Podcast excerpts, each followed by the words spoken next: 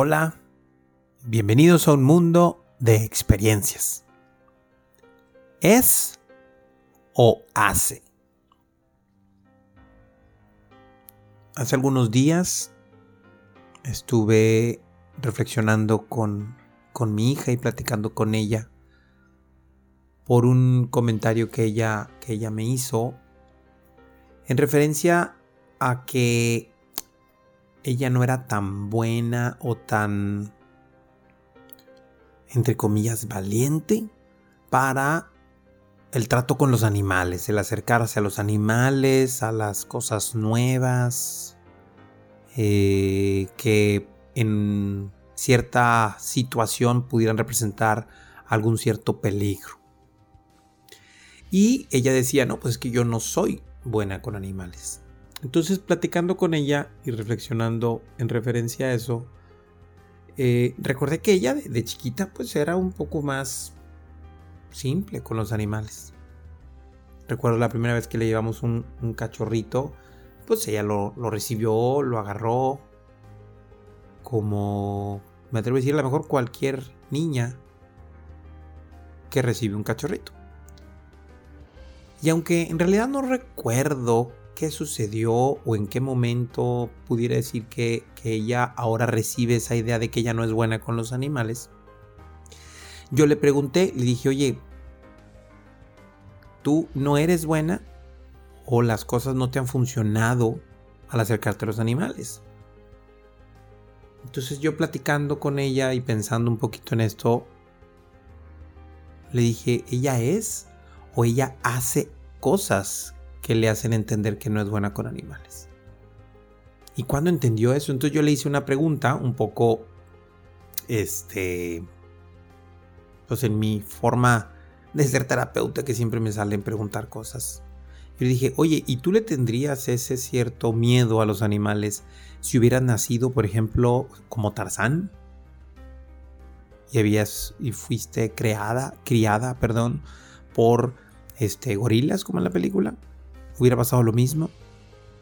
Y, lógico, ella me dijo, pues, pues no, definitivamente que no. Las cosas serían completamente diferentes. Entonces, platicando con, con ella, llegamos a esa reflexión, ¿no? Entonces, pues tú no eres una persona que tiene esa cierto miedo a los animales. Simplemente que las cosas que te han sucedido, las cosas que has tenido en tu vida, te han llevado a llegar a esa conclusión o esa idea. Así que tú no eres esa persona, pero tú sí haces. Y esa es la reflexión que yo te quiero dejar. Tú eres o haces lo que tú creas, lo que tú quieras poner en esa frase. Es que yo soy miedoso o las cosas que hago me dan miedo. Porque son dos cosas muy diferentes. Es que yo soy tímido o no he encontrado la manera y las cosas que hago las realizo con timidez. Es o hace. Hay una manera de Lao Tse que me gustó mucho, una frase que plantea de esta manera. Y dice, la manera de hacer es ser. La manera de hacer es ser. Y en ese sentido, Ojo, con esto, yo no estoy buscando, o mi mensaje para mi hija no era, no era decirle, es que tienes que acercarte a los animales, tienes que enfrentarte a ellos. No, no es necesario. Simplemente es la reflexión ante las situaciones del ser o del hacer.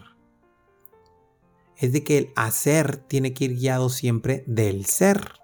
Y yo sé que parece trabalenguas, pero es muy importante que tengamos ese orden. El orden natural de hacer las cosas debe de ir así. Ser, hacer, tener. Ser, hacer, tener. Así que primero, y si no has tenido oportunidad de escucharlo, la primera temporada de Cúrese usted mismo, son 10 capítulos que hablan justamente del, del, del ser. Es lo más importante, que es lo que yo soy y que hagamos y pensemos y busquemos definir muy bien ese ser. qué es lo que soy. Y bien definido el soy, ahora sí empezar a buscar qué hacer. Y encontrar cosas en el hacer que a mí me hagan sentir bien. Porque al combinar lo que yo soy con esas cosas que se hacen, que dan satisfacción a lo que yo soy, el tener llega solo. Hay personas que se enfocan mucho en el hacer sin enfocarse al ser. Y los llevan a veces a tener. Pero normalmente tienen vidas enfermas, estresadas, tensas, tristes a lo mejor. Y al último no tiene un sabor agradable los triunfos. Y por otro lado, hay personas que se basan solo en el tener. Personas, por ejemplo, que por herencia o por lo que en su momento sus papás hicieron, ya tienen todo resuelto. Y qué bueno por ellos. Pero solo se enfocan en el tener. Personas que tienen una vida acomodada y que no hacen mucho o nada. Y mucho menos son. O hacen desde lo que son. Lógico.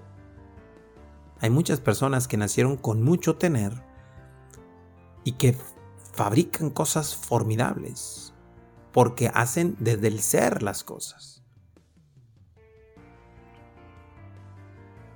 Así que es muy importante que nos enfoquemos en esta fórmula, ser, hacer y tener, y entender que cualquier cosa que yo hago no significa que eso yo soy. Y que podemos hacer cosas enfocadas en lo que yo soy para que me lleven a un buen tener.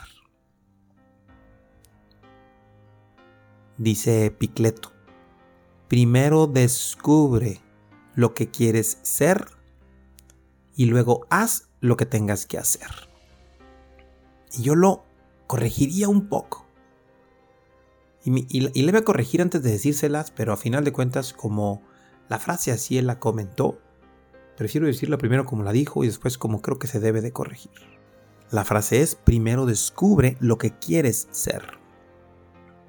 Pero, yo me atrevería a decir, primero descubre lo que eres, no tanto lo que quieres ser. Porque lo que nosotros somos ya está en nosotros.